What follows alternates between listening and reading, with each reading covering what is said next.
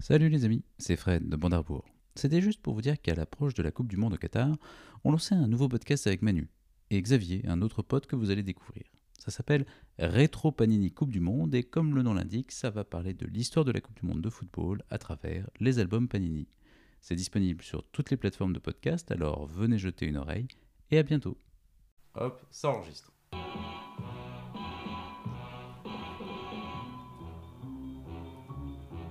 Bondarbourg. Épisode 1. James Bond contre Dr. No. Bonjour à tous et bienvenue dans le premier épisode, le pilote du Bondarbourg, le podcast où l'on décortique film par film l'aventure cinématographique de l'agent secret le plus connu du Royaume-Uni. Ensemble pour décrypter, classer et analyser, en toute mauvaise foi bien évidemment, cette fresque filmique, je retrouve mes acolytes pour déconstruire les péripéties de James Bond, j'ai nommé les agents Manuel et Frédéric. Bonjour messieurs. Salut Charlot. Bonjour les amis. Avant de débuter ce premier numéro, une présentation un peu globale du podcast. À chaque numéro, nous passerons en revue un film de la saga officielle de la franchise, en commençant tout naturellement par Dr. No jusqu'à la sortie de No Time to Die. Commençons donc notre voyage dans le temps en retournant en 1962. 1962, nous sommes en pleine guerre froide, les Américains détectent des missiles soviétiques sur les plages de Cuba, la tension est à son comble avec l'URSS. En France, au petit Clamart, la Citroën DS du président essuie plusieurs rafales de mitraillettes, et aux salles obscures sortait Laurence d'Arabie, Lolita, mais surtout l'adaptation d'un roman d'Ian Fleming, James Bond contre Dr. No. Donc pour ceux qui n'ont pas eu la chance de le voir encore, allez tout de suite l'acheter en DVD, ou sinon zappez sur France 4, vous, avez la euh, vous aurez une chance sur 4 de tomber dessus. Et pour les autres, un rapide résumé. À la suite euh, de la mort d'un agent secret à Kingston, au Jamaïque, le MI6 envoie l'agent 007 James Bond pour enquêter. À son arrivée, il se fait rapidement intercepter par un homme de main qui préfère se suicider avec une capsule de cyanure. C'est dire quel méfait sinistre se cache sous les tropiques. Au fil de son enquête, James Bond euh, découvre l'existence d'un certain Dr No dont l'île est si mystérieuse que personne ne veut l'approcher. Mais lorsqu'il découvre des traces radioactives, notre cher agent se dit qu'il y a uranium sous gravier. Pas mal. Il embarque alors dans un petit canot direction Crab Key. C'est sur cette île bien gardée qu'il rencontre la sensuelle Honey Rider en train de ramasser des coquillages. Ce qui est quand même une drôle d'idée. hein. On ne sait pas trop pourquoi. Évidemment, ils se font capturer et rencontrent enfin le terrible docteur Julius No, aux mains d'acier. Et comme tout méchant qui se respecte, il décide de dévoiler tout son plan machiavélique. Faire capoter à distance le lancement d'une fusée américaine, rejeter la faute sur les Russes, et paf Ça fait une troisième guerre mondiale. Car oui, le docteur No ne travaille pas pour l'URSS, mais pour une dangereuse organisation qui s'appelle le Spectre. Que veut dire spectre, Charlot Je vous attendais au tournant Le Spectre, le Special Executive for Counterintelligence, Terrorism, Revenge and Extortion. Bravo. Bah, En français maintenant Tout est dans le titre aussi. hein. En français, on reviendra. Putain, je l'ai oublié. C'est pas grave. Euh, Je sais Je que l'avais- en plus, c'est j'ai- rétorsion et extorsion. Voilà, sur la c'est ça, fin, il y a et J'ai rétor- plus, j'ai rétor- plus tous les trucs. Mais euh, ouais, pour l'espionnage, le contre-espionnage, enfin, il y a. Oui, c'est ça, c'est ça, oui, oui. ouais. Bon, on y reviendra. Un truc un peu fourre-tout quoi. Voilà. Voilà. Mais effectivement, c'est tout un programme en quelques lettres. Voilà. ça, c'est Ouais. bien, foutu. Évidemment, James Bond parvient à s'échapper, fait exploser la base à grands coups de tatane, tue le docteur No et s'enfuit avec euh, Honey Rider. Honey Miss- Rider. Mission accomplie. Et maintenant, on refait le Bond.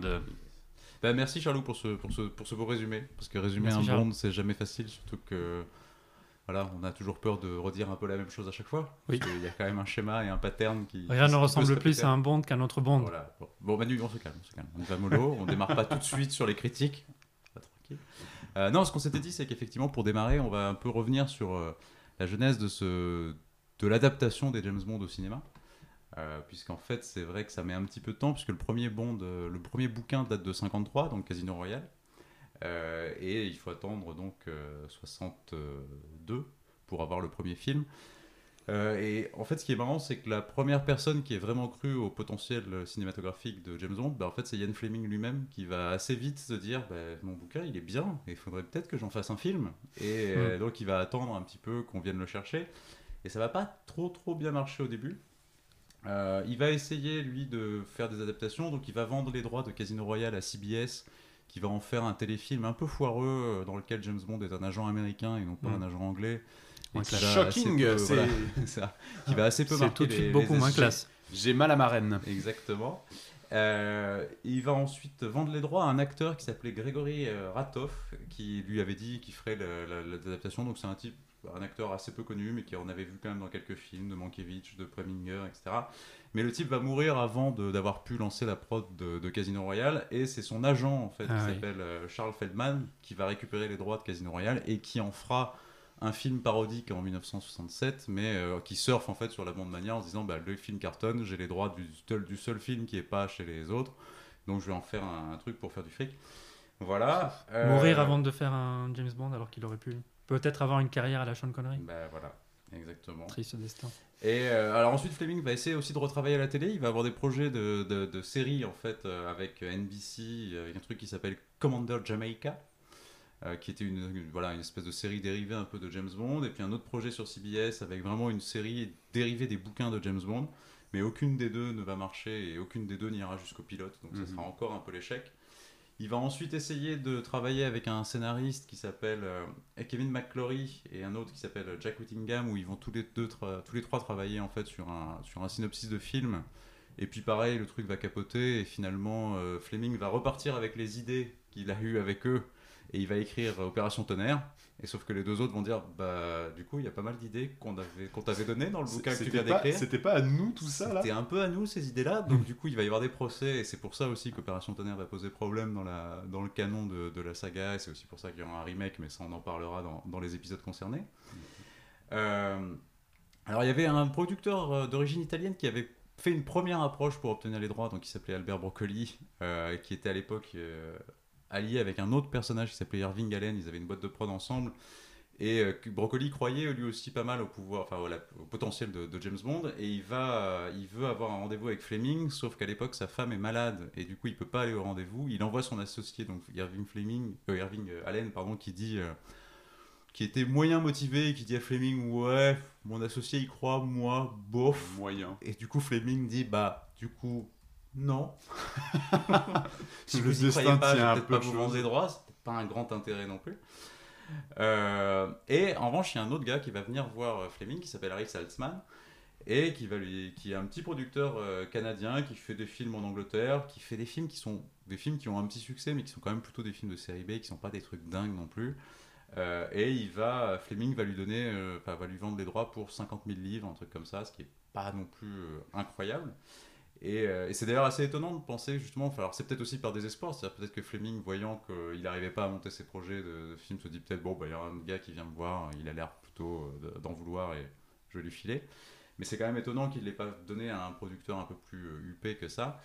Et il y a plusieurs rumeurs sur les, sur le- les raisons qui auraient poussé Fleming justement à, à donner les droits à Saltzman. Euh, et une des raisons, justement, c'est euh, que ce qu'ont qu'ont découvert les enfants de Saltzman plusieurs années après sa mort, c'est qu'en fait, ils, ont, donc, ils étaient canadiens d'origine, et un jour, la fille de Saltzman voulait refaire son passeport canadien qui avait expiré, et donc elle commence à faire des demandes euh, administratives. Et en fait, elle se rend compte assez vite qu'aux États-Unis, il y a un problème, puisque apparemment, il y a des informations sur Harry Saltzman qui sont plus ou moins secret défense ou quelque chose comme ça. Et elle va découvrir que son père, en plus d'avoir été dans l'armée canadienne pendant, le, pendant la guerre, avait aussi fait du renseignement pour, euh, pour les États-Unis, et c'est pour ça qu'il y avait quelques trucs un peu, un peu secrets. Et du coup, ils en ont déduit que finalement, Salzman ayant été aussi un peu officier de renseignement comme ça, comme Ian Fleming pendant la guerre, il est possible que quand ils aient discuté, Salzman ait mis en avant ça, que justement ils connaissaient un petit peu ces histoires de renseignement, qu'ils avaient un passé un peu commun. Et tu que, es un espion coup- Mais je suis un espion voilà, aussi, voyons. exactement, et qu'il était peut-être Faisons un film justement ensemble. Il, il était peut-être le plus à même justement de, de, de rendre un peu le, de rendre justice, enfin, en tout cas de, de mettre en avant les, les bonnes choses pour adapter un, Mhm. un James Bond. Euh, voilà, et donc il lui dit ça, il lui dit bon bah pour t'as 6 mois en gros je te donne enfin, voilà je te prends 50 000 et tu et mais je te donne l'option pour 6 mois pour faire un film. Sauf que Saltzman en fait malgré tout reste un producteur assez petit qui a pas non plus des connexions de, de Mm. malade. Euh, et en fait, au bout de 5 mois, il a toujours les droits et il s'est pas passé grand chose, donc il commence un peu à, à s'inquiéter. Et il rencontre un type qui s'appelle Wolf Mankiewicz, qui est un scénariste, euh, et qui lui dit Bah écoute, moi je connais un mec qui s'appelle Broccoli, qui était toujours intéressé par ce, par ce projet. Et donc ils se rencontrent et ils vont décider de s'associer et de faire, de, de créer une boîte de prod qui s'appelle Ion Production. Et c'est comme ça qu'ils vont donc lancer le. Ion, c'est quoi qu'est-ce que ça veut Ion dire Mais je Ion vous Production? Écoute, je vous écoute les amis. Je crois que ça veut dire Everything or Nothing. C'est ça.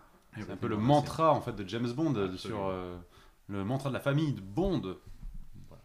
Et donc ils vont, euh, ils vont s'associer tous les deux pour euh, lancer la production du, de James Bond, en sachant qu'alors au début, euh, donc bah, ils pouvaient plus faire Casino Royale, parce que de toute façon en fait Fleming leur dit bah, vous avez les droits sur tout, sauf sur Casino Royale, parce que je les ai déjà vendus. Euh, et au début ils voulaient faire Opération Tonnerre, mais effectivement Opération Tonnerre étant dans des histoires juridiques et des complications avec un procès euh, entre Fleming et euh, donc McClory et Whittingham. Du coup, ils se reportent sur Doctor No, qui n'est qu'en fait le six- que, que le sixième, Sixième. roman de la, de la saga. Euh, et qui présente un avantage, c'est qu'il se passe quasiment exclusivement en Jamaïque, ce qui limite les coûts pour un film dont le budget est quand même assez, euh, assez faible, puisque Broccoli en fait est allé voir United Artists, qui dit ok, mais on vous le fait pour un million de livres et pas plus, ce qui n'est pas non plus un budget de ouf. Et ce qui Ouais, ça c'est représente euh, allez, 10 millions de dollars aujourd'hui. quoi. Ouais, c'est assez, c'est assez faiblard. C'est peanuts, et, euh, et du coup, ce qui fait qu'en fait, c'est un film. En réalité, on arrive sur un film qui est plus un film de série B, qui est un film à relativement petit Mm. budget. Euh, mais la force de Salzman et Broccoli, en réalité, c'est ce qu'on va voir un petit peu maintenant, c'est qu'ils vont réussir sur le premier film, euh, déjà à, avoir, à trouver des formules très efficaces, et puis à s'entourer surtout d'une équipe euh, vraiment euh, de choc pour arriver à faire un, un film qui dépasse évidemment leurs attentes. Voilà ce qu'on pouvait dire sur la, la jeunesse du projet. Merci Fredo. Mais du coup, alors le film en lui-même, on en pense quoi? Parce que en vrai, on lance le film et tout de suite, en fait, on a beaucoup de choses qu'on va retrouver Ouais. en fait dans, dans les James Bond. Bah, Même la- quasiment tout, la- en fait. voilà, dès la première séquence, on a déjà en fait le gun barrel sequence. C'est vraiment donc l'agent secret qui se retrouve face caméra et qui tire littéralement sur le public. Et ça, on l'aura dans tous les James Bond. Qui est, dans un, qui est dans un viseur, dans une espèce de viseur de sniper, plus ou moins. Et, euh, et voilà, et en fait. euh, Et qui pour l'époque devait être quand même éblouissant comme séquence. bah, oui. Parce que là on est hyper habitué, mais voir un truc comme ça Mm. en 1962. Bah, c'est hyper marquant en fait, ça fait partie vraiment des intros marquantes du cinéma, comme, euh, Oui. comme le texte de Star Wars qui défile en lettres jaunes euh, vers, le- vers, le haut du- vers le haut de l'écran. Enfin, ça fait partie des trucs vraiment mythiques.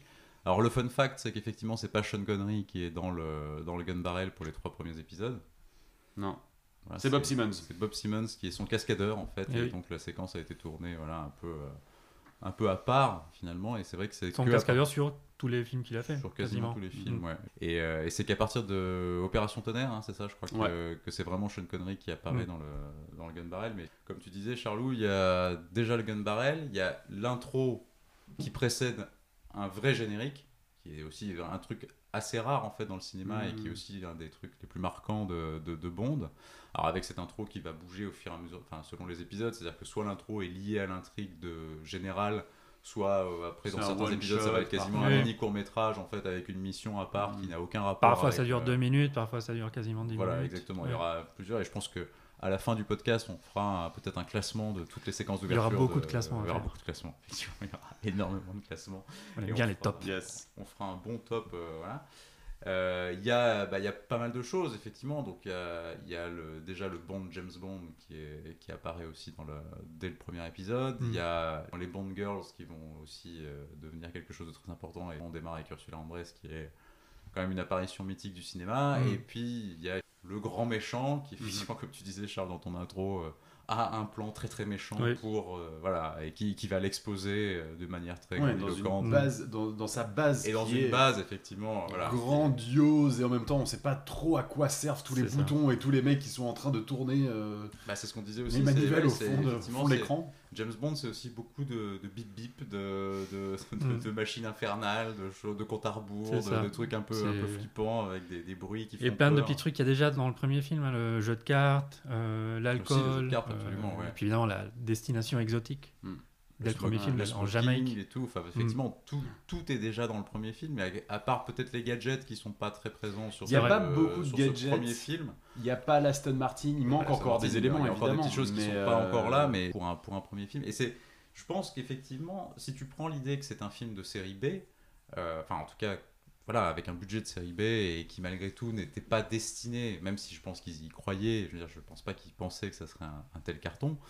Euh, mais tu vois déjà qu'effectivement, c'est un film qui est pensé d'une manière assez marketing. Euh, C'est-à-dire qu'effectivement, tu as des petits trucs comme ça qui sont. Voilà, c'est marketing. Et, dans- et c'est série B dans le sens où, quand même, c'est ce qu'étaient les films de- d'exploitation à l'époque. c'est- C'est-à-dire, c'est du, du sexe et de la violence, quand même. C'est vraiment les, les deux, les deux ressorts principaux, quand même, de ce film-là. C'est. euh, de la baston, des mecs qui se tuent et, et puis des nanas en bikini. Enfin voilà, c'est c'est quand même ça.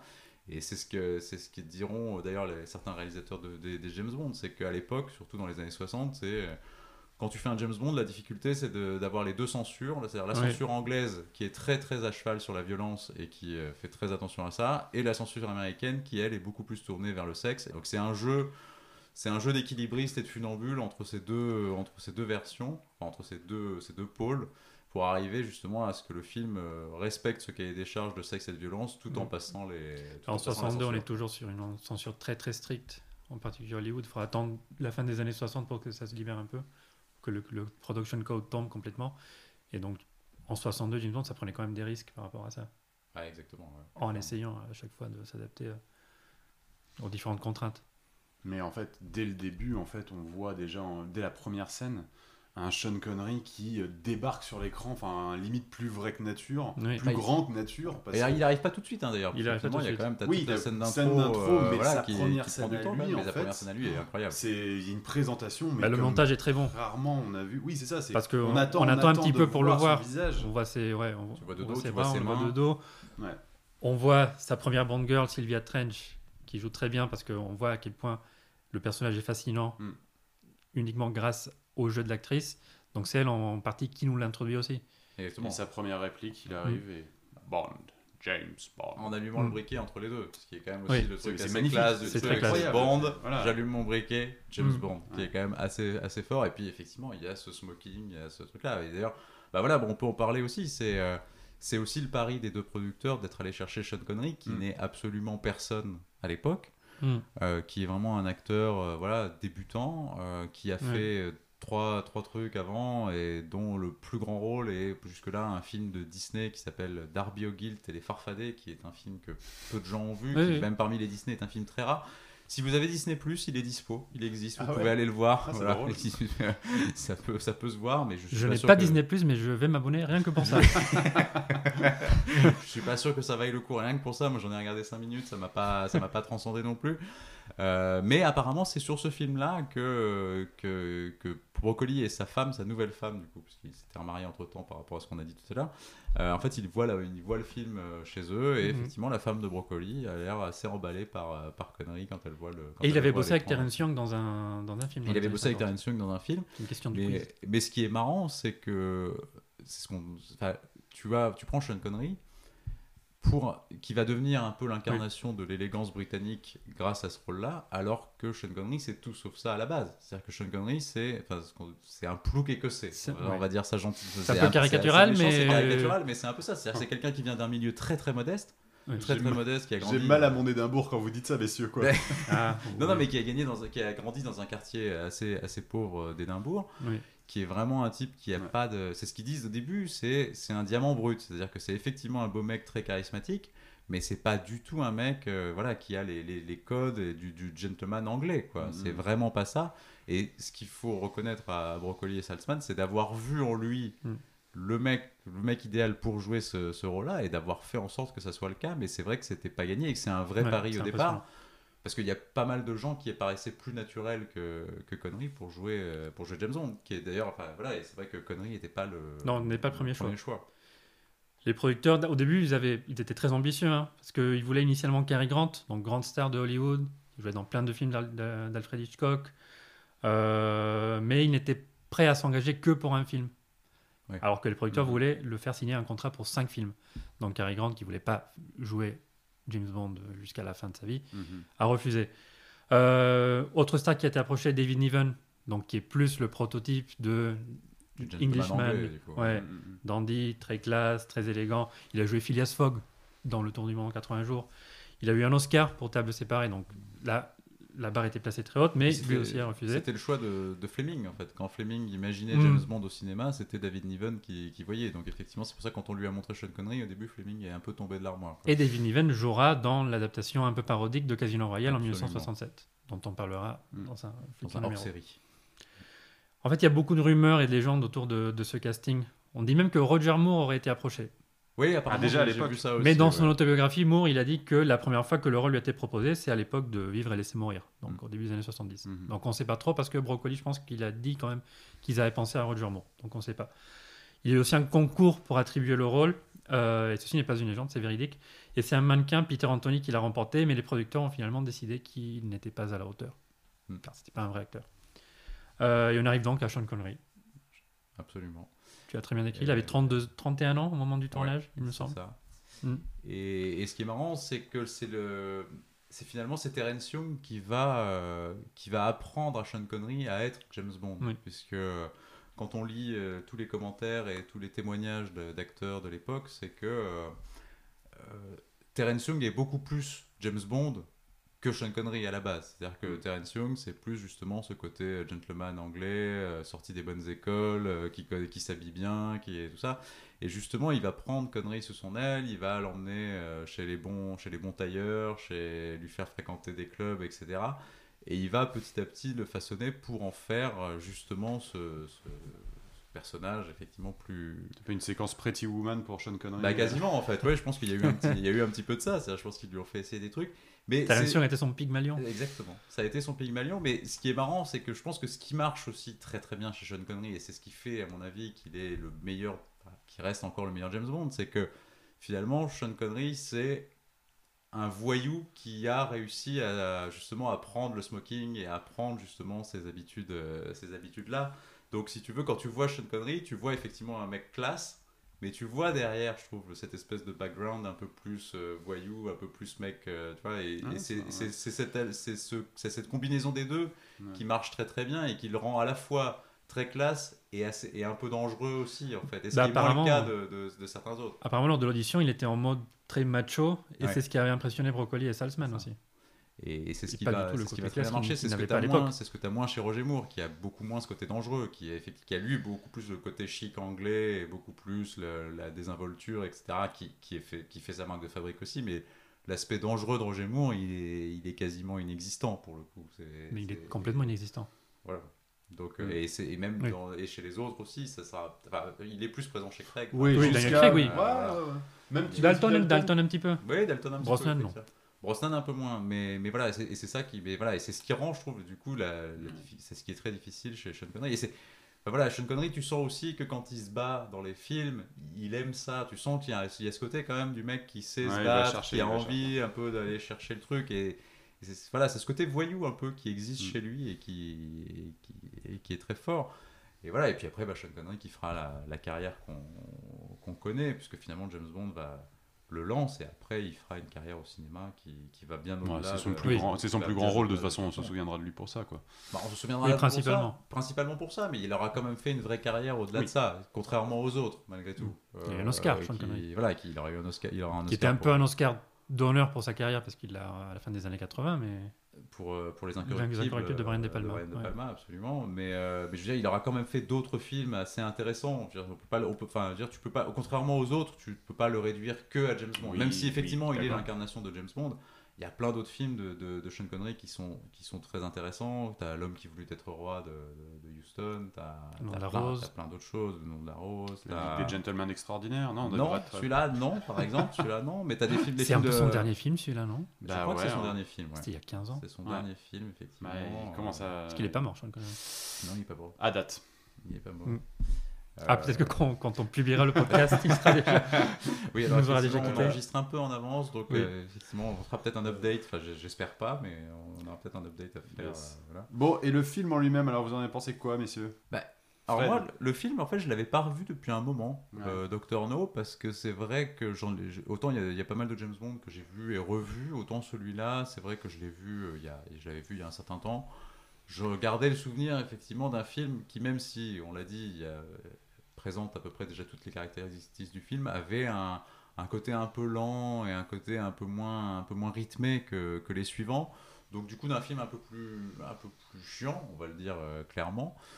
Et en le revoyant, euh, effectivement, il y, a, quelques passages un peu lents, il y a quelques trucs qui marchent peut-être pas complètement, mais je trouve que pour ce que c'est, pour le budget que ça représente, et pour un film de, de 62, il y a quand même plein de bonnes choses. Euh, je trouve que les décors, et notamment le décor final de la, du repère de Dr. No, est quand même assez incroyable pour absolument. un film de, ce, de, de- de cette facture-là. Oui. Euh, Il y, a, il y a vraiment quelques très belles choses, euh, il y a quelques très belles scènes. Voilà, mais après, il y, a un- il y a- il y a une intrigue qui est quand même assez sommaire euh, quand on y réfléchit, euh, qui, qui, qui- voilà, très très vite, tu te dis, mais quand même, euh, bah, oui, c'est Dr. No le coupable, et euh, il faut vite aller le chercher. Et On le sait fait, dès on la première que- scène que. j'ai l'impression qu'en gros, c'est. C'est bizarre, euh, il y a, y a- y a quelqu'un qui brouille les ondes euh, des fusées, euh, ça vient de vers la Jamaïque. Hmm. On a fouillé sur toutes les îles, sauf sur une, parce qu'on Oui. n'ose pas y aller, mais on sait, mais on trouve pas où c'est. Alors, Parce qu'apparemment, il y aurait bah, un dragon sur voilà, l'île. donc tu dis, bah, c'est peut-être effectivement sur l'île où personne n'est allé chercher qu'il doit y avoir un problème. Et heureusement que James Bond arrive pour avoir ce bon sens Ouais. d'aller voir. Un sur niveau de cette complexité, euh, effectivement. voilà, C'est une manière un peu grossière de montrer que James Bond était plus, plus intelligent. plus que- intelligent que, que tous les que autres. autres. Ouais, mais du coup, c'est vrai que c'est le truc qui, je trouve, voilà, est pas, est pas passionnant. Après, ce qui est marrant, c'est qu'il y a un côté, en fait, euh, ce qui est moins le cas dans les suivants, c'est que ça reste, c'est une enquête, en fait. C'est vraiment une enquête quasi Hmm. euh, policière, en fait. C'est-à-dire que euh, il y a des, des agents en Jamaïque qui sont tués. On envoie James Bond Oui. pour enquêter.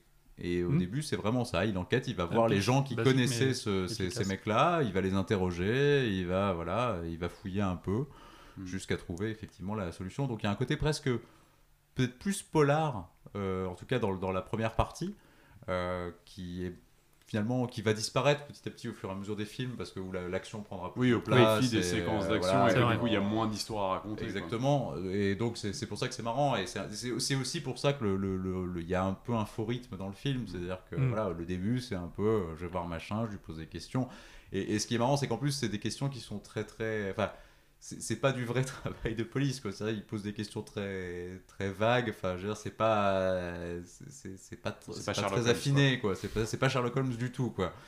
Donc c'est. Voilà, après, ce qui est, ce qui est marrant, c'est que ça façonne quand même dès le premier film, encore une fois, le, le côté, le mythe un peu du film d'espionnage, avec le mec qui, va, qui fout son cheveu sur le, le placard. C'est ça le plus fort. Si, euh, si Mm. on a ouvert son placard, s'il met de la poudre sur sa, sur sa valise pour, pour vérifier qu'on n'est pas venu euh, toucher ses affaires. Voilà, donc ça c'est c'est marrant. Il y a effectivement tout cet imaginaire autour de l'espionnage avec les micros un peu partout. Et, euh, et voilà, donc ça, ce qui, et qui restera effectivement tout, tout le long. Euh, mais voilà, après, le, le dragon à la fin, Il y a des côtés C'est un peu marrant. cheap. c'est marrant. Moi, je suis assez d'accord avec tout ce qu'a dit Fredo. Alors moi, je ne l'avais pas vraiment vu ce film. Peut-être que je l'ai vu quand j'étais petit, mais j'ai tout oublié, donc je l'ai vu pour la première fois. Donc moi, c'est un- je suis un peu le mec novice qui découvre un peu l'univers de James Bond. Alors oui, Mm. J'ai joué à GoldenEye sur ma PlayStation, j'ai vu les Brosnan et les Daniel Craig, mais je découvre l'univers. J'étais aussi agréablement surpris, surtout par la première heure, peut-être un peu moins 40-45 minutes, première minute du film, où on introduit le personnage, où on introduit la destination exotique en Jamaïque, euh, trois personnes qui viennent euh, le choper à l'aéroport, on ne sait pas qui c'est. euh, donc tout, cette- tout ce mystère autour de- du personnage et de, de l'intrigue surtout. Mais je trouve que tout va finalement assez vite et qu'au bout de 40-45 minutes, on sait que Dr. No est le méchant, on sait un petit peu ce qu'il veut faire gro- grosso modo. Euh, il reste peu de surprises et je trouve que ça traîne un peu sur la fin. La dernière heure est un peu longue à partir du moment où il arrive euh, à Sur ouais. Mm. Même s'il y a des moments mythiques, Ursula Andress c'est mythique pour tous les fans de James Bond, un peu moins pour moi. Moi je la trouve pas si incroyable que ça, mais je sais que le moment Ah, où elle sort, Ah bah oui, non, c'est c'est un moment mythique du cinéma quand même, quoi. Ah bah oui, oui, ça, ça reste quand même un moment. Enfin, c'est une image assez iconique du cinéma. bien sûr, Voilà, après. l'image est iconique. Après, moi je trouve que l'actrice ne ne joue pas très bien. Bah, je trouve que son maillot de bain est plutôt moche, en fait. Oh mon dieu, Unpop- unpopular opinion euh, Voilà. number one. On y est. Non, lui, On y est. assez moche son maillot de bain. On, on- on fera le, on fera le top des bikinis. il n'arrivera pas, il arrivera pas en première place. Ouais, mais après. C'est plutôt pour Opération de tonnerre, spoiler. Mhm. C'est c'est le côté, oui, il y a un peu le côté en plus, euh, le personnage de Annie Ryder n'apporte pas grand chose. elle est là, elle subit plus qu'elle n'apporte vraiment euh, à la. Elle n'apporte pas grand chose et fait- malgré tout elle raconte des histoires de sa vie qui sont un peu tragiques et le film ne les creuse Non, pas, tout. suffisamment. Alors, c'est- en fait, l'histoire tragique sert à justifier le fait qu'elle suive Bond, parce qu'en réalité, elle n'a aucune raison de le suivre euh, dans son truc. C'est Ah bah non. gros, la, la logique voudrait que elle reparte en agent, puisqu'elle est venue en agent sur l'île. Oui, et qu'elle repart parce que, qu'il- si- parce, pour que- parce que sinon elle risque de Bah, mourir. C'est ça. sur Donc, place. C'est vrai que voilà, et c'est pour ça qu'il lui invente cette histoire avec son père qui aurait disparu euh, autour de l'île, hein, c'est ça. Oui, c'est ça. Euh, voilà, et donc effectivement, du coup, euh, sachant que Bond va essayer de savoir ce qui se passe sur cette île, elle le suit dans cette euh, dans cette aventure. Mais c'est vrai qu'en fait, le, ce qui est un peu triste, alors. Il y, a- il y a plusieurs raisons à ça aussi, hein, c'est que de toute façon, Ursula Andress parlait très mal anglais, Mm. donc de toute façon, il était difficile de la de l'utiliser dans un rôle vraiment très important, en tout cas dans- en termes de rôle parlant. Comme la plupart des comédiennes de James Bond dans les premiers films, elle sera doublée de toute façon. Voilà, donc ce qui, ce qui sera un autre problème sur lequel on, on pourra revenir aussi, ce qui est une Oui. drôle d'idée de prendre des actrices pour euh, Parfois- juste pour leur physique et ensuite de les de les doubler. Et parfois doublé par la même Et personne. parfois doublé par la même actrice selon les euh, pour différentes James Bond girls. Voilà. Et c'est ce que je dis, c'est ce qu'on avait revu quand on l'a revu, on en a revu un bout hier là. Euh, ce qui est très gênant, je trouve, c'est cette séance de, de- de- enfin, le dîner entre Dr No et, et, et James Bond, et où Honey Rider est à table avec eux, et où il y a quelques plans sur Ursula Andress qui a l'air de les regarder tous les deux en disant je ne comprends pas du tout ce qui se Ah, passe, et je ne comprends pas du tout ce qu'ils se disent. Et être comme une gamine en fait qui assiste à un dîner à la table des adultes et qui ne sait pas du tout de quoi on parle. Et je trouve que le, c'est pas très cool de la part de Terence Young de la montrer comme ça dans une espèce de détresse où on se dit mais elle sait pas du tout ce elle est, elle enfin voilà elle est, elle est paumée quoi en fait elle est paumée et en plus le pire c'est que je me dis que si ça se trouve effectivement les deux mecs parlent anglais elle, Elle, qui comprend, comprend pas, pas. tellement l'anglais du coup elle ne comprend vraiment pas ce qu'ils se disent et Mhm. du coup ils filment ça et c'est un peu triste je trouve cette Euh, euh, Peut-être qu'il n'avait cette pas de scène-là. meilleurs plans sur elle et qu'il fallait quand même la montrer Mais pour possible montrer qu'elle était là. et- mais et voilà il mais je, trouve qu'en le revoyant je me dis c'est vrai qu'on a l'impression d'avoir une espèce de, de séance de mansplaining avec les deux mecs qui expliquent qui, qui se- qui s'envoient des scuds entre l'autre qui raconte comment il va il va il va déclencher la troisième guerre mondiale et James Bond qui lui envoie un peu des taquets et voilà et l'autre qui compte les points en fait Qui Effectivement, regarde. comme et on- en fait c'est même l'impression qu'en fait elle est à un match de tennis si tu regardes bien elle a les yeux qui vont gauche droite c'est un peu triste c'est un petit peu triste mais voilà Alors, est-ce que les premiers Bonds sont un peu sexistes? Peut-être. peut-être Les, effectivement. premiers, la les, réponse les est 15 oui, hein. premiers, ouais, je La réponse est oui. euh, Non mais ça serait intéressant d'ailleurs de voir à partir de quel moment le, le changement s'opère et à partir de quel film tu as des James Bond girls qui rivalisent avec lui aussi bien en termes de d'intelligence que de que d'action d'ailleurs aussi parce que t'en as cer- t'en as certaines qui vont être un peu plus dans l'action t'en as certaines effectivement qui vont ensuite être plus euh, intellectuelles ou en tout cas euh, voilà être pas juste la jolie fille qui est embarquée dans un truc euh, comme c'est le cas pour, pour plusieurs. Et puis après Non, il va y avoir aussi les James Bond girls qui sont des espionnes ou en tout cas certes, certaines qui travaillent pour MI6 ou certaines qui travaillent pour le camp adverse voilà où effectivement là on aura peut-être euh, des, des femmes qui sont plus légales de Bond ou en Mhm. tout cas qui lui font un vrai euh, qui, qui- voilà soit soit une aide à égalité soit un adversaire à égalité mais en tout cas voilà ce qui n'est pas le cas du tout sur ce sur ce premier film Mais elle reste malgré tout une des Bond girls les plus, Ah bah, les Les plus- plus les plus mythiques et les Ah plus oui, connues. bien sûr. Ouais. et elle a été choisie apparemment d'ailleurs juste sur photo C'est- ils ont vu une photo d'elle et ils ont dit oui film, c'est pas surprenant. on Ça se comprend. On leur a dit, elle parle pas anglais. Ils ont dit, c'est pas grave. on, a, on, trouvera, on trouvera un moyen. Y a pas George. Lazenby aussi, c'était sur photo uniquement, presque. Ouais, c'est vrai. Je sens que Manu, tu auras beaucoup de choses à raconter sur George Lazenby. Je sens que ça va être. euh, Mais au moins, il parlait anglais. ouais. Mais avec un fort accent australien. on y reviendra. Euh, non, et voilà. Et puis, dans les choses qui sont déjà, qui sont déjà présentes aussi et dont on n'a pas parlé, c'est euh, le début, en fait, euh, le début de la mission où il va donc au MI6 pour aller euh, voir euh, M, son patron qui lui donne Mm. la mission, et puis le passage par le bureau de la secrétaire, donc euh, Miss Moneypenny, qui est dès le premier épisode aussi, qui est déjà présent, et où effectivement ce jeu de séduction entre elle et lui, qui va, Qui va durer 50 ans, durer, voilà, tout- toute la, alors, avec différents interprètes au Oui. bout d'un moment, mais enfin jusqu'à Elle sera dans jusqu'à tous les Roger films. Moore, de toute façon, Mhm. on a Dans tous les films, euh, Moneypenny. euh, oui, oui, oui. dans tous les films. Mais je veux dire, en plus avec Lois Maxwell qui va faire quand même jusqu'au dernier Roger Moore. quoi. Donc euh, euh, effectivement, elle est présente sur, un- sur du coup 14 films, je crois, un truc comme ça. Euh, 14. Et où ce rapport, de, ce rapport de séduction va évoluer, effectivement. et et c'est assez. Et c'est marrant, alors j'ai lu qu'ils s'étaient- ils s'étaient un peu inventé une histoire comme quoi. Euh, enfin, Sean Connery et Lois Maxwell, donc ce serait inventé une histoire comme quoi euh, Bond et Moneypenny avaient eu une aventure en fait une Ah, aventure ah oui, sans lendemain. Ouais. Euh, quand ils étaient, alors quand Bond était en gros, euh, je sais pas, apprenti espion ou voilà, et qu'elle était, voilà, ils auraient eu une Mhm. petite aventure sans lendemain et que du coup c'est ce qui explique un peu ce, ce flirt permanent, ce- qui est un peu du souvenir d'un truc qui leur a plu mais qui pouvait pas durer parce que lui était espion, parce que etc. Ils pouvaient pas rester ensemble. Euh, mais c'est ce qui fait que voilà, il y a une petite, euh, cette petite touche. De, Ouais, c'est très touchant, je trouve, Et c'est assez joli en ouais. fait, je trouvais. Et d'ailleurs, ce qui est assez, ce qui est assez joli, c'est que finalement même, euh, enfin, Louis Maxwell qui va donc euh, prendre de l'âge, euh, voilà, jusqu'à la fin du, de l'ère Moore. Et effectivement, c'est vrai qu'à la fin, quand Roger Moore et elle qui flirtent, c'est vrai que du coup là, bah, c'est un peu papy et mamie qui flirtent Oui. à la fin. hein, Ouais, mais au moins, ils ont le même âge. mais Au moins, ils ont le même âge, ils parce que Roger a pris de l'âge aussi. Ouais. Donc, Effectivement. Mais c'est assez joli ce flirt. Et puis après, il y a la relation à, à Bernard Lee, donc qui joue euh, M, euh, qui est une relation qui évoluera aussi un petit peu au, fil du temps, qui est voilà une relation euh, qui est plutôt bah, voilà d'un d'un patron à son employé, mais euh, parce que c'est vrai qu'en plus ce qui est marrant, c'est que Bernard Lee qui a vraiment une tronche de de notaire quoi. Enfin c'est vraiment le, le le bureaucrate, euh, Ouais. parfait quoi. Il est même s'il est très bon dans le rôle mais c'est vrai Mm. qu'il a ce- cet emploi là quoi. C'est vrai que c'est vraiment la gueule du, du mec de bureau qui euh, du patron quoi. C'est vraiment ça.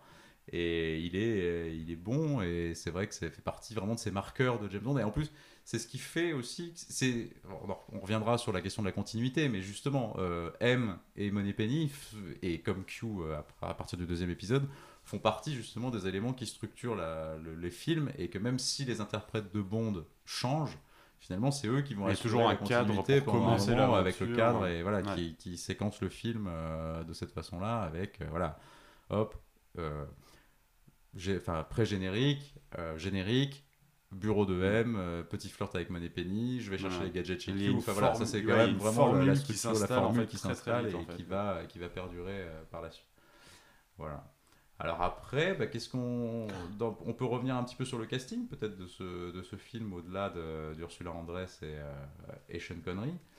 Euh, on a donc Joseph Wiseman qui va jouer euh, le docteur Julius Snow, le grand méchant. le grand méchant, en faisant une, euh, alors, une yellow face qui, qui, qui passe, limite. qui, qui, bah, ça Il est à passe. moitié chinois apparemment. Ouais, voilà. Alors du coup, c'est, je- mais je trouve que c'est pas trop accentué. C'est, c'est- ça pourrait être limite, mais c'est Mm. vrai que bon, il lui, il lui brille d'un chouille les yeux pour, euh, pour assumer le côté, euh, enfin voilà, pour, pour montrer ce côté euh, asiatique.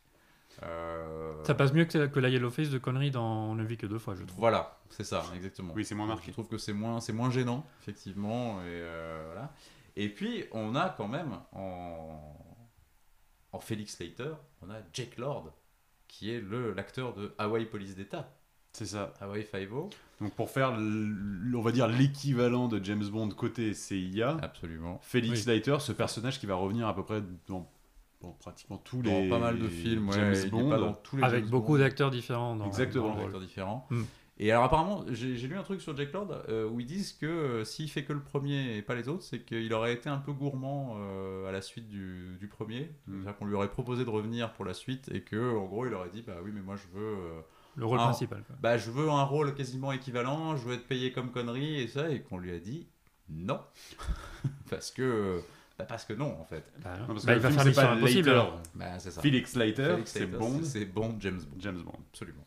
Donc Absolument. euh, voilà, et, et donc Félix Leiter qui est effectivement son, son contact à la CIA, euh, qui est son équivalent un petit peu, même si c'est finalement moins un homme de terrain, hein, Leiter, c'est plutôt un type de, de contact en fait, c'est Oui. plus le, le contact qui facilite un peu euh. les trucs et voilà, qui, qui connaît des types, qui connaissent des types, qui, qui peuvent, qui peuvent vous Mhm. aider euh, dans, dans ces trucs-là.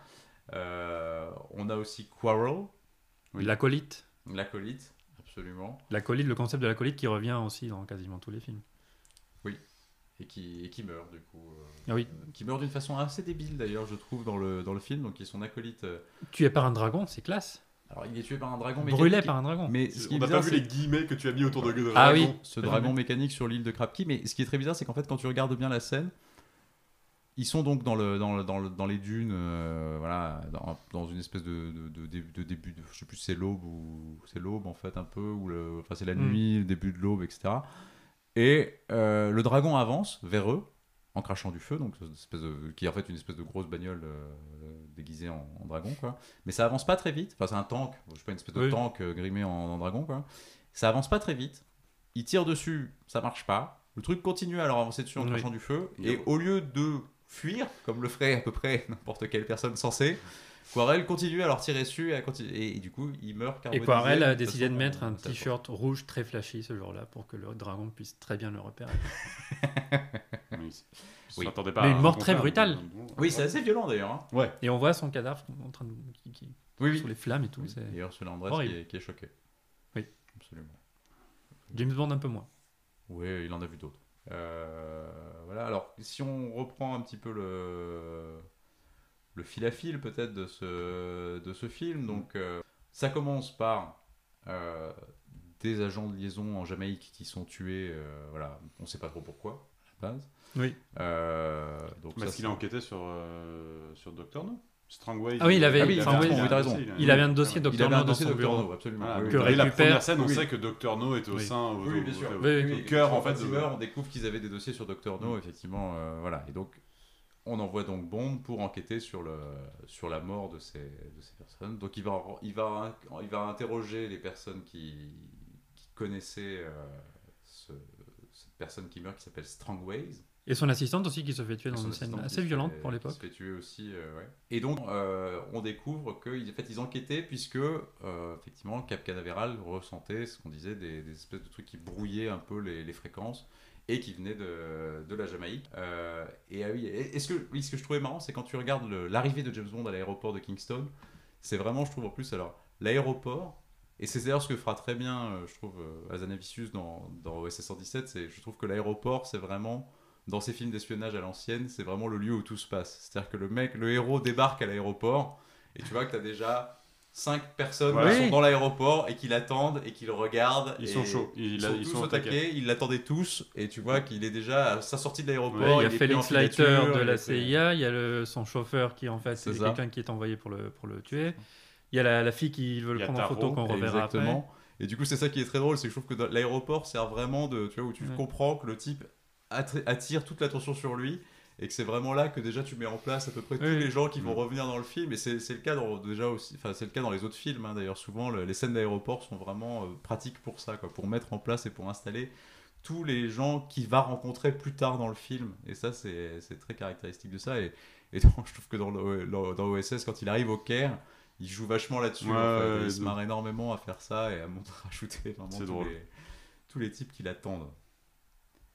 Euh, et là, ce qui est marrant, c'est que donc ils vont en Jamaïque. Euh, la Jamaïque, c'est le, bah, c'est la, c'est les terres de, de Ian Fleming en fait, puisqu'il a vécu euh, à la Jamaïque pendant pendant longtemps. Mhm. Il y a, il y a eu une maison qui s'appelle Golden. GoldenEye. GoldenEye, Mm. absolument, voilà, et qui sera ensuite un titre repris pour un, pour un autre film. Euh, ils vont donc à la Jamaïque parce que bah, déjà c'est pas très cher hein, de tourner en Jamaïque, ce qui est quand même plutôt pratique aussi. Et ils vont être aidés, euh, fun fact, ils vont être aidés sur place par un certain Chris Blackwell qui va leur faire un peu du, repérage euh, sur place. Euh, et Chris Blackwell, qui est donc un Jamaïcain blanc, qui euh, créera des années plus tard un label de musique qui s'appelle Island Records. Mhm. Et Island Records, en fait, qui va devenir le, le label qui va promouvoir le, le reggae jamaïcain euh, dans Oh, le monde entier, et notamment euh, la musique de Bob Marley. Et d'ailleurs, la musique, le reggae est présent hein, dans le film, puisqu'il y a une scène, effectivement, de, de, de soirée où il y a un groupe euh, jamaïcain Mhm. qui, euh, qui joue, voilà, et c'est un vrai groupe jamaïcain de, de l'époque qui a été choisi, je crois, d'ailleurs, par Chris Blackwell, qui leur a dit, bah, ils, jouent, ils sont bons, mettez-les dans le film. Tiens, et parlons de musique d'ailleurs, est-ce Ah. qu'on peut parler quand même de cette musique euh, qui, dès le, enfin, le début du film, est, est iconique en fait? C'est- le James Bond thing commence et on est au cœur de l'action et euh, ça ne s'arrêtera plus quoi. Ah bah de toute façon oui, c'est vrai qu'aussi dans les éléments, on en a pas reparlé, mais dans les éléments qui sont déjà présents sur le premier film, tu as effectivement ce, ce thème musical qui est, euh, qui est déjà très impressionnant et qui, qui, qui restera vraiment euh, mythique, qui a une histoire assez, euh, assez marrante, puisqu'en fait il est écrit donc, par, euh, par Monty Mm. Norman, qui fait la musique du Oui. film, euh, d'ailleurs, puisque les premières, le- sur le premier film, en fait c'est pas John Barry qui fait la musique, Mhm. c'est Monty Norman. Euh, la seule chose que fait John Barry sur, le, sur Doctor No, en fait, c'est d'arranger Oui. le thème de, de James Bond. Et d'ailleurs, ce qui créera ensuite un peu des, des, des bisbilles juridiques Entre entre, les les, deux. puisque Barry revendique, en fait, la... enfin, en gros, Barry dit que s'il n'avait pas réarrangé le thème, euh, le thème n'aurait eu aucun intérêt, donc en fait, il a une part vraiment de création dans le thème de James Bond, Mm. puisque... euh, en fait, Norman s'était euh, inspiré d'un truc qu'il avait lui-même fait euh, pour une comédie musicale. Donc, on a le, le petit extrait. C'est assez marrant. C'était une comédie musicale donc sur euh, autour de la musique indienne, c'est ça? C'est ça. Ça s'appelait Good Sign, Bad Good Sign. Bad et Sign. donc, on a le, le petit extrait. Attention les oreilles. Ouais.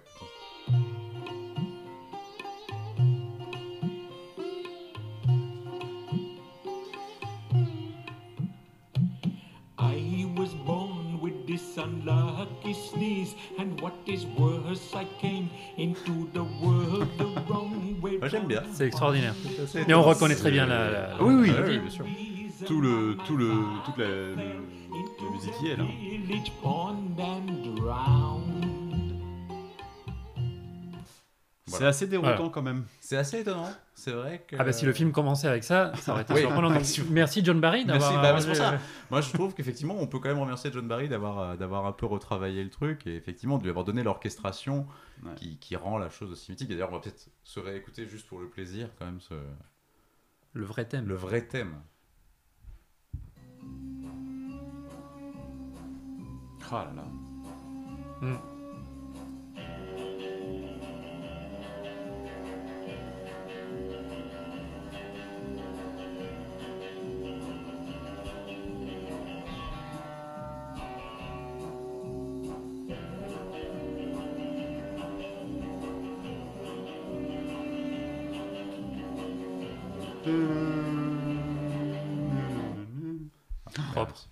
Effectivement, c'est voilà, c'est quand même une efficacité euh, assez incroyable.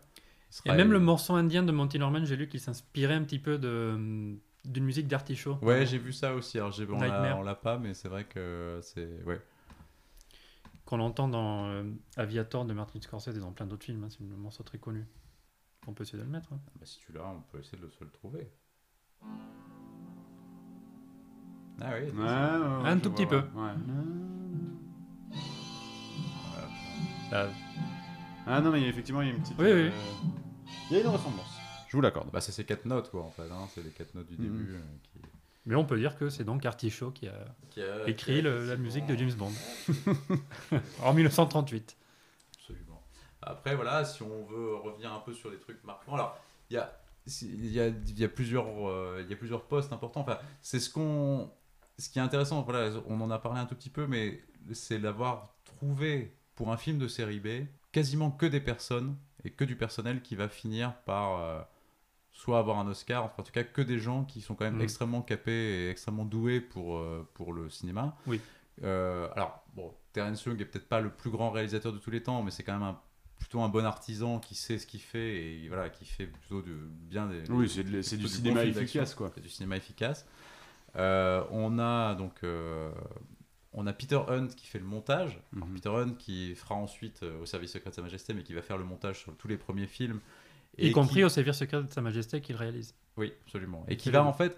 Alors c'est marrant parce que c'est ce qu'ils disent, c'est que c'est un type qui va faire du montage et qui va faire exactement tout ce qu'on dit qu'il ne faut pas faire dans les écoles de cinéma, c'est-à-dire qu'il va faire du montage extrêmement cut et où en fait la cohérence n'a pas une véritable importance. C'est-à-dire qu'en gros tu te dis, bah, Mhm. si tu fais une scène de baston, tu t'en fous qu'en fait tu raccordes ton plan où il fout un coup de poing avec la main gauche avec un autre plan où il fout un coup de poing de la main droite, tant qu'en fait le truc est dynamique et, et- et efficace, c'est ça le plus important. Et c'est effectivement une façon assez moderne de monter qui était pas très fréquente. La nouvelle cinéma. oui, enfin, C'est le. Godard. c'est- le Godard de la baston, en fait, ouais, vague. Exactement. Et c'est vrai qu'on le voit dès la première scène en fait où il, où il tabasse son le chauffeur en fait, Mm. où il y a la baston avec le chauffeur qu'il a accueilli Mm. à la- à l'aéroport. Quand tu regardes la scène, effectivement, en fait, tu, tu comprends. enfin, si tu regardes bien, tu sais Oui. pas exactement tout ce qui se passe dans la scène, mais tu comprends qu'il se fout sur la gueule et que c'est violent en fait. Et c'est Ouais. ça la, la Oui. force du truc, c'est-à-dire que tu comprends juste la violence. Et la violence est, est mise en évidence par justement le côté très cut du Oui. truc avec les, les plans qui s'enchaînent et, euh, et voilà. et Un peu gâché par la musique, à mon, à mon avis. Ouais, un petit peu. Bah, c'est vrai que la musique de Monty Norman est moins bonne que oui. celle de, de- de De John John Barry, mais euh, c'est une musique plus ancienne, effectivement. euh, Plus old school, ouais. Plus old school et plus. euh, voilà. Et après, tu as quand même quelques scènes mythiques dès ce premier film. Tu as quand même la scène de l'Amigale, sur laquelle Oui. on peut revenir aussi. euh. Alors, c'est pareil, ça fait partie aussi des trucs bizarres un peu du scénario. C'est-à-dire que on comprend donc que Dr. No veut se débarrasser de James Bond. Donc tu te dis, en fait, Autant aller le tuer Bah, directement. étant donné que le premier gars qui s'appelait Ouais. Strongways, ils sont allés le tuer à la, mitraillette et voilà, on comprend pas trop pourquoi ils se compliquent la vie en se disant pour James Bond, on va aller sur l'île, on va prendre une migale, on va ramener la migale, on va la Mhm. foutre dans sa chambre la nuit et on va espérer que la migale aille le tuer, ce qui est quand même un truc. Enfin, je veux dire, la migale en soi, il y a- elle est pas forcément Obligée d'aller forcément, sur- Tu la fous dans une pièce, elle est pas forcément obligée d'aller tuer la personne en fait. C'est pas du tout son, elle a pas forcément vocation à faire ça quoi. Donc c'est c'est un peu approximatif Oui. comme plan. Et du coup, et donc ça, mais ça donne quand même une scène assez, assez Mm. marquante du cinéma, même si elle est datée et qu'elle est, on voit effectivement sur les plans qu'elle est, qu'elle est trafiquée. Euh, Puisqu'en fait, on voit que la migale est sur une plaque de, de verre, en fait. euh, Parce que Sean Connery avait très très très peur des araignées. Bah oui, mais ce qu'on peut comprendre, hein, de Oui. part, je, je, je veux dire, même t'as beau être acteur, t'as Non, mais beau donner de ta personne, euh. T'as pas forcément envie d'avoir une migale qui te court dessus, Non. et même, euh, même Bob Simmons qui a fait quelques plans où la migale est vraiment sur lui dit que c'est quand même un des trucs les plus flippants qu'il ait eu à faire de sa vie, quoi. Donc euh, voilà. Et si tu regardes bien sur la scène, tu vois bien qu'en fait, sur les plans où il y a Sean Connery, tu vois la migale sur lui et tu vois aussi l'ombre de la migale parce qu'en fait, la migale est sur un- une petite plaque de verre, donc du coup, tu vois qu'elle est par-dessus et tu vois son ombre qui est projetée un petit peu, donc tu comprends qu'elle n'est pas directement sur lui. Hmm. Mais malgré tout, la scène étant dans une certaine obscur- obscurité et. Malgré Non, tout, même, et je trouve que là, sur cette c'est- scène-là, la musique est pas si mal. Je Ouais. trouve que la musique de- met une tension sur la scène Mm. qui est plutôt efficace. Et, euh, et la scène est quand même assez forte. Et euh, t'es quand même, t'as l'impression quand même d'être un peu euh, avec lui dans ce lit avec la migale. Quoi. Il y a un truc assez, assez bien foutu, je trouve, sur cette scène-là euh, que, que j'aime bien et voilà qui, qui mettra, qui, qui reproduiront d'ailleurs plus ou moins parce que je crois qu'il y a un mur où je sais plus c'est dans, dans lequel où il y a un serpent aussi, euh, un peu dans le même genre dans la salle de bain. Dans Vivre et laisser Euh, mourir. Vivre et laisser mourir, voilà, c'est ça où on utilise un peu ce, ce même genre de, de, de- de stratagème pour essayer de faire mourir euh, bon. L'agent secret. Voilà. Dans de beaux draps. Oh, excellent. Merci. Excellent. Bravo. Euh, voilà, et après, bah, euh, d'ailleurs, alors le mec qui joue euh, le professeur Dent, euh, qui est donc le, le géologue, le géologue, le géologue maléfique du- de, ce, de ce film, en fait, c'est un truc un peu curieux où tu as des, des géologues qui ont des plans Voilà. euh, machiavéliques, Oui. un, peu, un peu curieux, mais voilà. Qui est donc le, le type qui avait découvert, euh, enfin voilà, qui avait empêché Strongways d'aller fouiller sur, sur Krapke. Oui. L'acteur qui joue Dent, alors dont le nom, je l'ai noté quelque part, je suis désolé, je m'échappe. Euh, mais c'est lui en fait. Anthony Dawson. Anthony Dawson. Anthony Dawson en fait qui sera réutilisé dans les autres James Bond, dans les, dans les suivants, pour faire les mains, les mains de Blofeld euh, dans les premiers Oui. épisodes où on ne voit pas la tête de Blofeld en fait et on ne voit que ses mains qui caressent son chat. Mm. Euh, c'est donc Anthony Dawson qui jouait le professeur Dent dans Doctor No. Et euh, voilà, et donc, ce qui nous permet aussi de dire que, et on, reviendra je pense sur ce, sur ce point, sur le fait que le cinéma anglais est un petit milieu. Oui, parce Euh, qu'en fait, on a réutilise beaucoup les l'impression- mêmes genres. On a l'impression de revoir avait beaucoup cinq acteurs. de fois les mêmes acteurs. Oui. Et effectivement, je... c'est un peu déroutant parfois parce que quelqu'un enfin, quelqu'un qui a joué un rôle dans un film finalement va jouer un autre rôle dans un autre film. Ouais. Et, euh, et à un moment, on se dit bah, peut-être aller chercher un autre acteur, peut-être. Ben, ben mais, non. mais après, oui, il y a ce côté euh, film de copains. euh, c'est euh, la famille James Bond avec toujours les mêmes. Enfin, parfois les mêmes réalisateurs, toujours les mêmes producteurs, les mêmes monteurs, euh, toujours la même musique pendant des dizaines d'années en fait. Et donc forcément, euh, il y a des connivences, il y a des. Il y a une ambiance qui s'est installée sur les tournages apparemment. Enfin, c'était le boys club par excellence. euh, c'était, euh, on s'amusait dans les années 60 entre, entre hommes, euh, on fumait des cigares, on buvait du cognac et, Et on euh, joue au poker. et on jouait au poker. Exactement. Et alors après, parmi les autres personnalités un peu, un peu marquantes de cette équipe de, de tournage, ben, donc il y a aussi euh, il y a Ken Adam, qui est Mm. donc le, le chef décorateur de, de ce premier film, qui en fera d'autres aussi, qui est quand même un des génies du- de, de la déco dans le cinéma, qui travaillera plus tard avec, euh, avec euh, Kubrick, notamment. Parce que Kubrick avait vu Doctor No. Il était impressionné, donc il l'a pris pour euh, faire les décors de Docteur Folamour. Exactement. Et c'est Et pour autres ça- films de Kubrick aussi. Et c'est pour ça que d'ailleurs euh, Ken Adam ne fait pas Bon baiser de Russie parce qu'il est sur Oui. euh, il est sur Docteur Folamour euh, de, de, de Kubrick. Et euh, effectivement, et c'est vrai que Ken Adam alors, est vraiment la personne qui donnera son, son aspect visuel à James Bond, et c'est notamment lui qui va un peu codifier ce- cette idée de la base, euh, de la base du repère du méchant à la fin. Et plus les films auront du budget, plus ça deviendra assez incroyable en fait au fur et à mesure jusqu'à pour moi, ce qui est peut-être l'apothéose du truc, qui est le, le- enfin, le- la base dans le, vo- dans le volcan de, de, de On ne vit que deux fois, qui est quand même un truc Absolument. assez dingue dans, dans, dans les faits. Mais même celle de Doctor No. Ouais, non, même celle de Doctor No, je trouve, est, est vraiment bien foutue. Le décor est très très beau, euh, que ce soit la base en elle-même, que ce soit son repère avec la salle de dîner, etc., qui est Oui. vraiment très très belle, etc. Et puis après, le côté beaucoup plus technique avec euh, le- l'endroit où effectivement il brouille les trucs et qui a un Mhm, côté mhm. beaucoup plus technologique. Avec là, on revient sur cette idée des bip bip, etc. et des sons un peu de. Qui, reviennent un peu sur cette idée du nucléaire avec les, les compteurs GGR, etc. Enfin, tout, tout ce, tout ce Tout bordel-là. qui- univers qui est euh, un peu, oui, un peu science-fiction, un peu euh, imaginé, mais c'est ouais, c'est c'est ça marche en fait parce Bah, qu'on ouais. est dedans, on se dit non, il se passe quelque chose quand même de très louche quand même. Enfin, ils sont en train de monter un, un truc bizarre quand même Oui, dans tout ça. oui. puis c'est- marrant, c'est en plus tu t'aperçois qu'il y a sur, sur une espèce d'île microscopique de Jamaïque, t'as une espèce de base euh, complètement insensée, euh, voilà, où il y a des trucs de dingue qui se passent. Et voilà, et euh, alors pour cette scène du dîner dont on a parlé là, effectivement, il y a, y a- y a- c'est très très beau, et il y a ce petit clin d'œil d'ailleurs euh, avec ce tableau de, de Goya dont on peut parler, qui est un peu le fun fact du Gros fun fact. le gros fun fact du film. Euh, voilà, dans ce tableau de Goya qui avait été volé, je crois, à. alors, je sais plus si c'est à la Tate ou euh, Au British Museum. au British euh, Museum, je sais plus. Euh, qui est un voilà c'est ce tableau en fait c'est un tableau qui était un tableau de Goya assez mythique qui avait été volé dans un musée anglais Euh, ça avait fait les gros titres des journaux et effectivement le, la Comme bonne de idée par des hasard, producteurs c'est d'avoir mis ce tableau dans le, dans le repère du Docteur No ce qui était un petit voilà ce qui était déjà un petit un petit clin La. National Gallery. La National Gallery, voilà, merci Manu.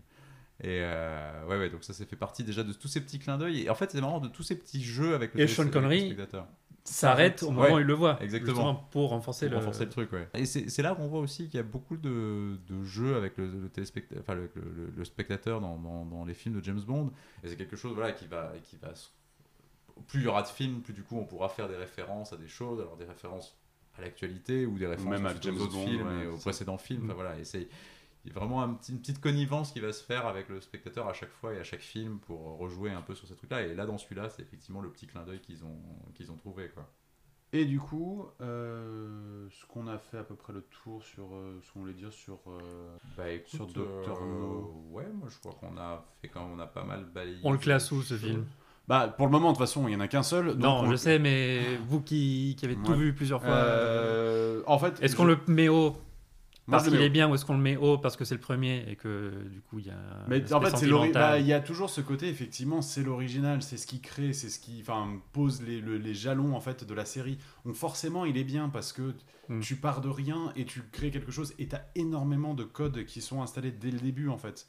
Euh, les films euh, suivants vont essayer de faire plus et de enfin de, de d'augmenter ils ont un budget plus important Oui. ils vont avoir des, des séquences d'action plus euh, plus incroyables les unes que les autres etc mais là on a un- le personnage de James Bond ce qui reste en vrai enfin la caractéristique première de ces films c'est l'agent lui-même incarné parfaitement par Sean Connery euh, l'élégance britannique l'agent secret euh, qui court euh, le monde et qui court les jupons et qui, qui va toujours réussir à s'en sortir. Et c'est c'est pour moi, euh, effectivement, je le mets très très haut euh, dans le, dans le classement des James Bond. Parce qu'en vrai, c'est toujours un plaisir enfin, de le revoir en fait. Quoi. Et tu as raison de dire que les suivants, avec plus de budget, ils font des scènes d'action plus complexes, mais parfois un peu trop longues. Ouais.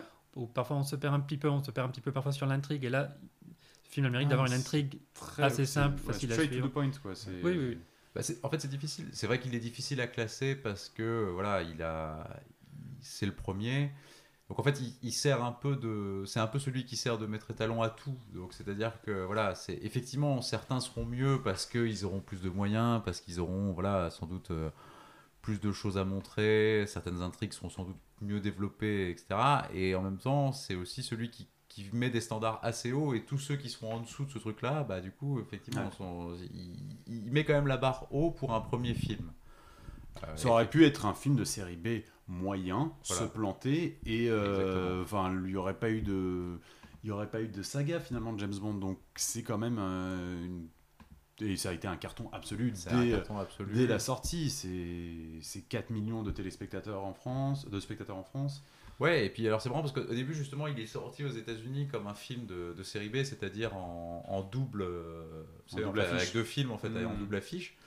Euh, ce, qui était ce qui avait un peu énervé d'ailleurs les, producteurs. Et en fait, très vite, le film marche très bien. Et du coup, il est sorti dans les vrais cinémas euh, à New York, dans les grandes villes où il est sorti justement en film unique. euh, voilà, où il sort justement de cette catégorie de, de série B assez vite pour devenir un énorme carton de, cinéma. Mais si tu veux, voilà, ce que je trouve fort, c'est que voilà, comme on l'a dit, tout est placé. Tu as déjà des scènes mythiques. Euh, tu vois, t'as des, des, t'as des répliques mythiques, tu vois. Il y a aussi le, le truc quand il tue Strangway, euh, quand il tue Dent, justement, euh, quand il l'attend dans la maison euh, et que effectivement il met ce- cet oreiller dans le, dans le lit. Mm. Que Dent arrive, il tire dans l'oreiller et il croit qu'il a tué Bond et en fait Bond. Ouais, il y a la réplique, la punchline est la déjà là. punchline Voilà. que, que tu, que tu vas nous sortir, Charlot, en, en imitant Sean Connery. You've had your six. tu vois. Excellent. Voilà, excellent. Et effectivement, il lui dit voilà, vous avez tiré vos six coups et voilà, et donc en gros, c'est à lui maintenant. De, voilà, et il le tue. Il le tue assez froidement hein, d'ailleurs. Et Ouais. c'est voilà. Et c'est euh, et c'est enfin voilà. Et donc après, ce qu'on peut juste pour finir peut-être, euh, ce qu'on peut ce qu'on peut redire juste rapidement, c'est la différence peut-être qu'il existe hein, entre le personnage de Bond au cinéma et le personnage de Bond dans les bouquins.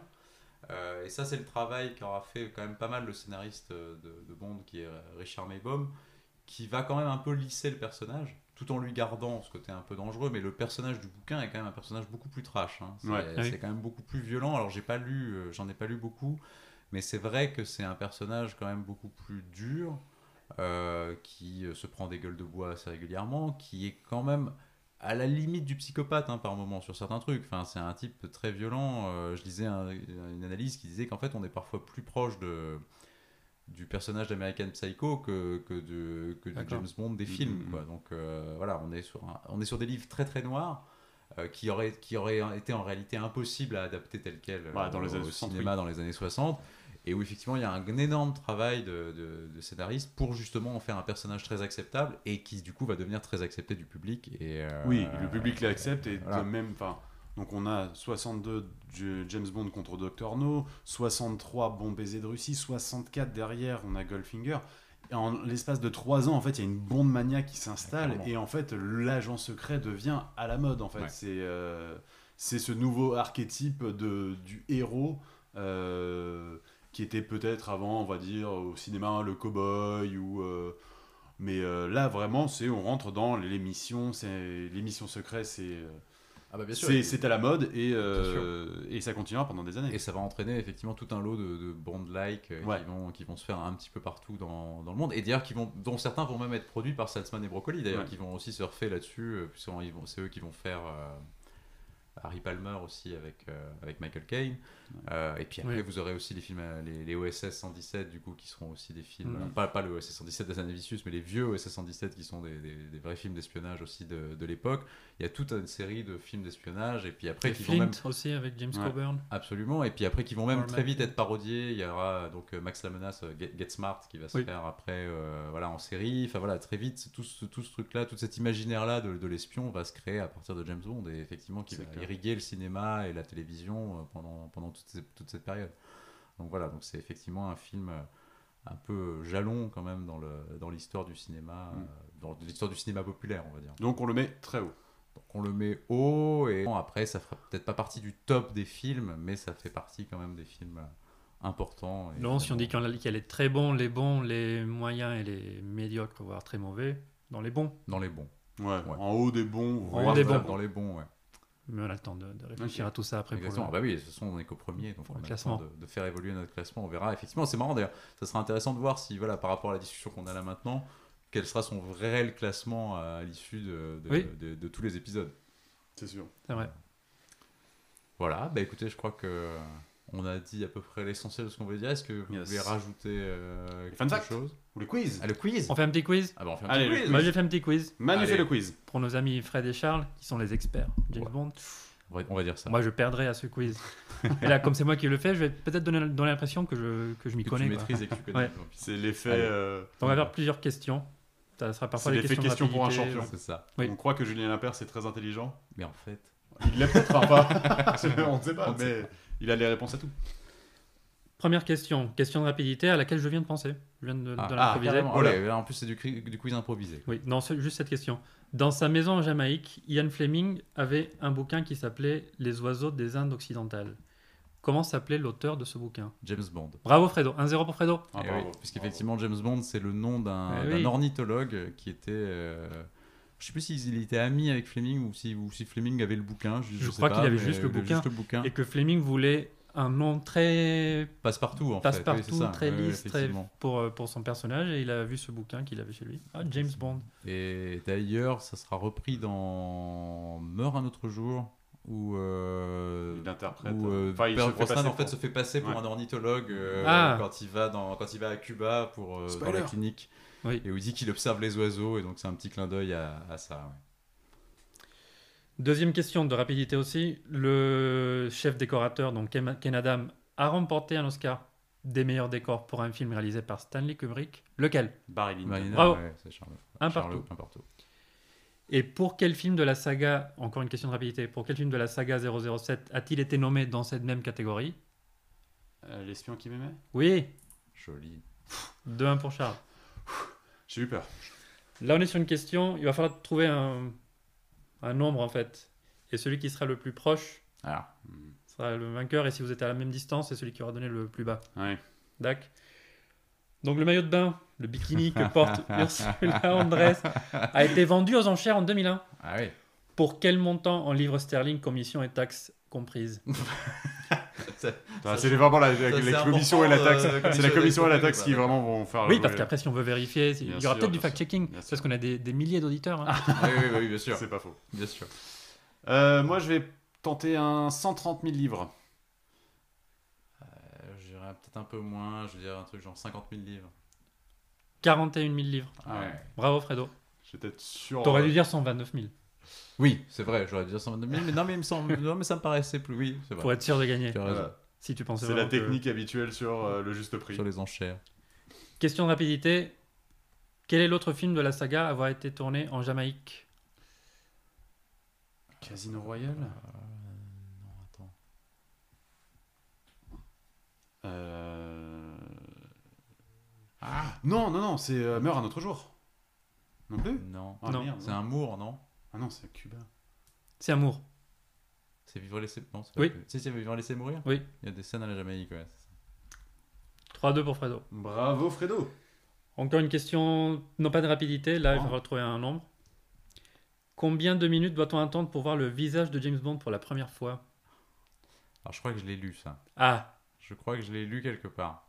Donc, j'ai une estimation assez précise, je crois. ah, Je dirais 16. Je crois que c'est 8. C'est 8. Bravo. Oh là là Mais il l'avait vu Ah bah oui je l'avais lu, ouais. J'avoue, j'avoue, je l'avais Oui. lu. Mais déjà, 8 minutes, c'est long avant de mettre ton héros, hein, quand même. Tu l'as vu pour Ronnie Rider aussi? Non, ça non. Ah, combien de minutes pour voir Ronnie Rider sortir? De l'eau Euh, je dirais la 55e. Ouais, je dirais à peu, enfin, c'est à peu- près ça, je pense. Bah, je vais dire la 60e. 62 Ouais, minutes. Ah, voilà, ouais, désolé, Ah. Charlie, mais voilà, je savais, bah, c'était autour de, l'heure de film à peu près, ouais, Ouais. effectivement. Et le nom de la première voiture utilisée par James Bond? Question de rapidité. Ah. facile. C'est pas une Aston Martin. Bah non, Non. c'est ça. C'est la bagnole qui vient le chercher à l'aéroport. Ah, en euh, fait. C'est pas lui qui l'a conduit. C'est une Rolls? Non. Non. C'est une Bentley? Non, non, non, c'est une, une ancienne voiture qu'on a au Jamaïque. euh, Non, ça je l'ai pas. pour J'ai le coup. oublié. On les voit beaucoup à Cuba. Oui, à Ah, c'est une oui. Cadillac? Non. Une quoi Une, une C'est vrai qu'à Pontiac? Cuba, c'est beaucoup les Une Cadillacs. Buick? Une. euh, Une Chevrolet, Voiture ou un truc américaine. comme ça, une Chevrolet. Ah, Chevrolet. bien joué, Charles. Putain, je les ai toutes faites sauf la bonne. 5-3. Est-ce qu'on fait la dernière question? Bah Sachant que allez. Fred doit gagner, mais. Ah. Non, parce Pour que ça va l'honneur. être plus long. C'est. Donc, des fi- on va faire des enchères en fait. Ah, très Des bien. films avec Sean Connery, hormis des James Bond, combien vous êtes capable de m'en citer? Ah, oui, ok. Fredo. On commence sur 1. À part, à part les James Bond, combien de films avec Sean Oui. Connery je suis capable de citer? Non, mais on va commencer sur 1. Sinon, ça va être trop long. Non, Et après, je demanderai à Charles s'il. euh, Non, on va dire, euh, on va dire 5. Allez. 5. Charles, est-ce que tu dis 6, voire plus? 6, je le tente. 6. Est-ce que tu dis plus ou est-ce que tu laisses Charles tenter les 6 Euh, je vais dire 7. Allez. 7. Charles Ah, 8, j'ai pas, je crois. Je laisse la main. Tu laisses la main Ok, il va falloir trouver j'aurais 7. pu essayer de... Tu m'aides à compter, Charles Ok. Parce que là, il faut que je regarde les films parce J'aurais que. pu essayer. Bon, je vais, alors, je vais peut-être pas citer que des bons, hein, mais tant pis. C'est pas grave. Euh, donc, on va dire bah, euh, le- l'homme qui voulait être roi, C'est un. 1975. Indiana Jones et la dernière croisade. 2. Euh, on va dire à la poursuite euh, d'Octobre Rouge. 3. On va dire Rock. 4. Ah, il va le faire. On va dire Haute Voltige. Oui. 5. La Ligue des Gentlemen Extraordinaires. Ouais. 6. Bravo, Et bravo. Est-ce que c'est son dernier film Attendez. Je crois. hein. Oui, 2003. Et on va dire. Ah non, il y a 2012 sur Bill. Ah non, il fait la, voix. Et on va dire euh, un Billy. dernier euh, The Offense de Sidney Lumet, qui est un très bon film que je vous conseille. C'est bon, jamais vu. 1973. Voilà. Bravo. Bravo. Ouais, Il y avait aussi, il y en avait plein d'autres. ouais. 6-3, victoire de Fredo. T'as le nom de la rose que j'ai pas dit aussi. Il y a le nom de la rose, il y a. Chapeau melon, et bottes de de cuir, absolument. L'adaptation aussi. Meurtre dans l'Orient Express de Oui, Meurtre dans l'Orient Express, absolument, ouais. Oui, il y en a, il y en a. Bah, les, Inco- les incorruptibles que j'ai pas cités. Les Incorruptibles. euh, effectivement. l'Oscar. Euh, Zardoz. On aurait dû aller sur 8. Zardoz. Zardoz le magnifique. Ouais, Zardoz, qui est oui. quand même un film culte aussi. euh, Pour, pour son costume. Ah bah oui, le costume Ah est quand même. Cœur Ah, de ouais. dragon, les voix comptent, il laisse juste la voix, la voix du vrai. dragon. Bah, le truc qu'on avait Un dit, film assez on a parlé aussi euh, tout à l'heure avec, euh, avec Audrey Hepburn, là où ils font Robin, Robin des Bois et Marianne euh, un peu âgés, la, la rose La et flèche et la ou, rose. euh, un truc comme ça. ouais. Ou la rose et la flèche, je sais plus. Bon, et, ben, et Robin bravo, des Bois, Fredo. Prince des voleurs aussi. Ah oui, c'est vrai qu'il joue Oui. Richard Cœur de Lion. Oui. euh, Oui. il arrive vient dans les faire cinq deux dernières minutes minutes. à la fin. Oui, c'est vrai que c'était le caméo. euh, Donc dans Et- deux, dans deux Robin des Bois, on le voit. absolument, c'est vrai. Et bah bravo Fredo pour Bah, cette bravo, Bravo. Charles, belle, belle- Et bravo belle à tous pour compétition pour, le- ce premier quiz. euh, voilà. Et merci Manu pour ces, pour ces questions. Avec plaisir. Bah voilà, bah c'est la fin de ce premier épisode euh, de Bond à rebours. Ben, merci donc à la vous, première messieurs. aventure de James Bond, euh, James Bond contre Dr No. Et puis bah, Bond à rebours euh, reviendra pour de nouvelles aventures et donc pour Bon baiser de Russie. Merci à tous. Merci. À très vite. Merci, à bientôt.